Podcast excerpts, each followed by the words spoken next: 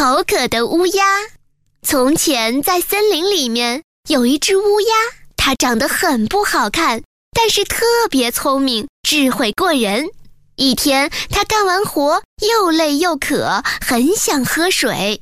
飞着飞着，它在一家农舍旁边看到一只丢弃了的大水罐，小乌鸦开心极了。于是它飞到水罐旁，伸着头一看，罐里的水不多了。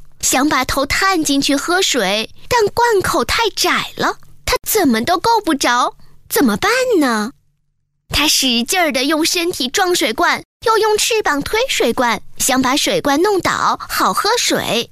可是水罐又大又重，它的力量太小了，弄不倒这罐子。忽然，小乌鸦急中生智，它想：我可以叼些石子放到罐里。石子多了，罐子里的水不就升高了吗？然后它飞到路边去找小石头。小乌鸦不厌其烦地用嘴一块一块地叼起石子，把它们放到水罐子里。慢慢的，小乌鸦放进去的石子越来越多，水罐里的水开始慢慢上升了。终于，它喝到了水，痛痛快快地喝了个够，解了渴。